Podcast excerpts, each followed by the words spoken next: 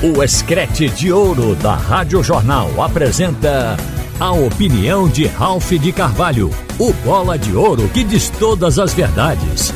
Ralph de Carvalho! Minha gente, vai ser encardida esta reta final da Série B.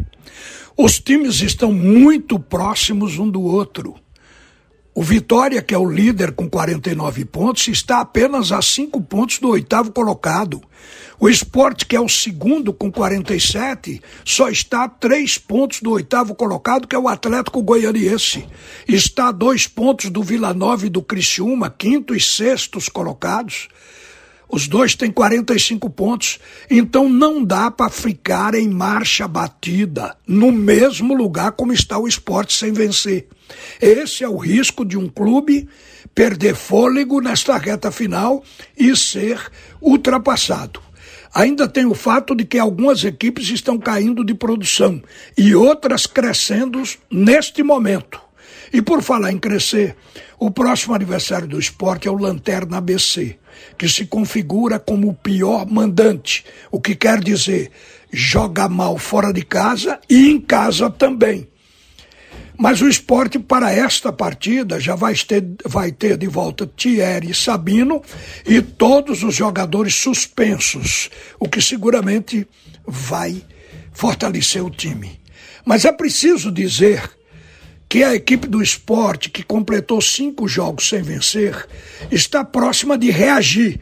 Isso porque o jogo com o Criciúma mostrou que o time voltou a jogar bem.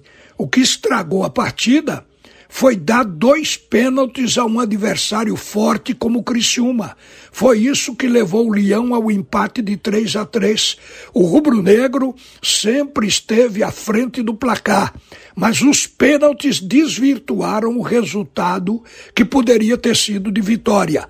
A oportunidade, ela vem agora no próximo jogo. Mas eu quero também falar um pouco já que os companheiros também já falaram, daquela deselegante entrevista do técnico Enderson Moreira no sábado após o empate. O técnico foi grosseiro, arrogante e mal educado com a imprensa. E já foi visto que ele confunde as coisas.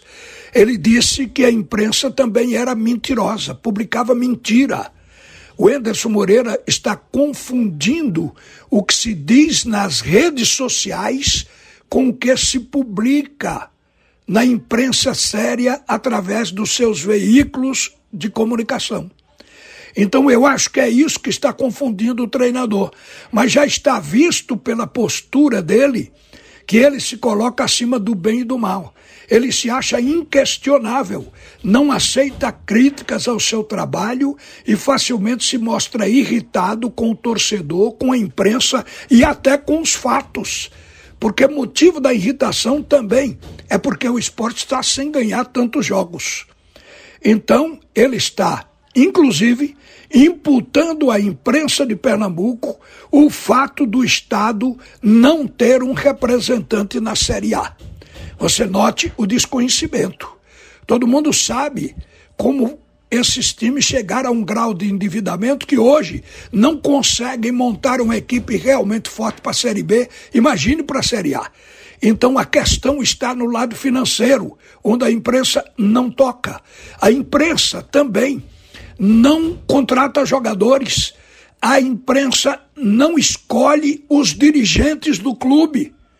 E tem muitos amadores incompetentes dirigindo o futebol. Então a gente percebe que há um equívoco profundo se a gente for dizendo que a imprensa não tem responsabilidade, como por exemplo, escolher os jogadores para montar a equipe para entrar em campo e muito menos o sistema tático da equipe. Então, o Enderson Moreira se excedeu nas suas acusações. Será que ele acha que também é culpa da imprensa baiana onde ele trabalhou o fato do Bahia e o Vitória ter, terem ficado um tempo também fora da Série A? Será que a imprensa do Ceará também pode ser responsabilizada pelo fato de que o Fortaleza e o Ceará ficaram muito tempo também sem entrar numa Série A. Eu acho, inclusive, que o Ederson Moreira deve considerar que a imprensa é culpada por Alagoas, Paraíba, Sergipe e outros estados não terem representantes também na Série A. Como todos já viram, o treinador falou coisas que não devia ter falado. O que a gente queria saber é porque ele chamou o torcedor para dentro de campo. Porque ele sofismou. Ele disse que chamou para conversar no vestiário. Por que é que ele toma atitudes desse tipo? Por que, é que ele é tão irritado o tempo todo? Quer dizer, ele é um profissional de futebol, devia levar isso como coisa normal, oscilação do clube, mas ele assim não faz. Mas eu quero terminar aqui reprovando a atitude do Enderson Moreira, mas reconhecendo que ele é um bom treinador. O comportamento dele é que se tornou estranho para um lugar e um clube que tem lhe acolhido da melhor maneira. Outra coisa também, ele está conseguindo colocar a maneira dele como sendo uma rotina e uma norma dentro do esporte. O clube já está sendo considerado o mais fechado do Brasil. O esporte já era antes pela parte financeira, agora também pelo futebol. O técnico deixou o centro de treinamento fechado para a imprensa desde que ele chegou. E pode observar que recentemente aconteceu um mal entendido com as informações sobre Diego Souza, exatamente porque o clube vive diante desse sigilo, não abre nem sequer para informação. E aí se tem que obter notícia através de outras fontes, e aí gera muitas vezes o desentendimento. Mas aqui em Pernambuco, eu não me surpreendo. Os dirigentes são amadores e com o passar do tempo, quando o treinador mostra eficiência, o time cresce, eles se empolgam e entregam a chave do clube para o treinador. Será que é isto que está acontecendo com o Esporte Clube do Recife? Será que o presidente Uri Romão está entregando a chave e é por isso que o esporte de repente se tornou um clube totalmente fechado? Isso eu fico e deixo aqui como uma pergunta, como uma interrogação. O que a gente quer ao cabe ao fim, minha gente, é que o Enderson Moreira, que é um bom treinador, execute o seu trabalho e que leve o esporte à primeira divisão para o ano que vem. Isso é o que nós queremos.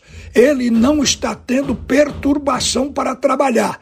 O que está acontecendo é que ele está irritadíssimo em razão de não ter conseguido obter as vitórias nessas partidas e por conta disso ele está extravasando, ele está se voltando para todos, reclamando de tudo. Uma boa tarde, minha gente. Volta Haroldo Costa no comando do assunto é futebol.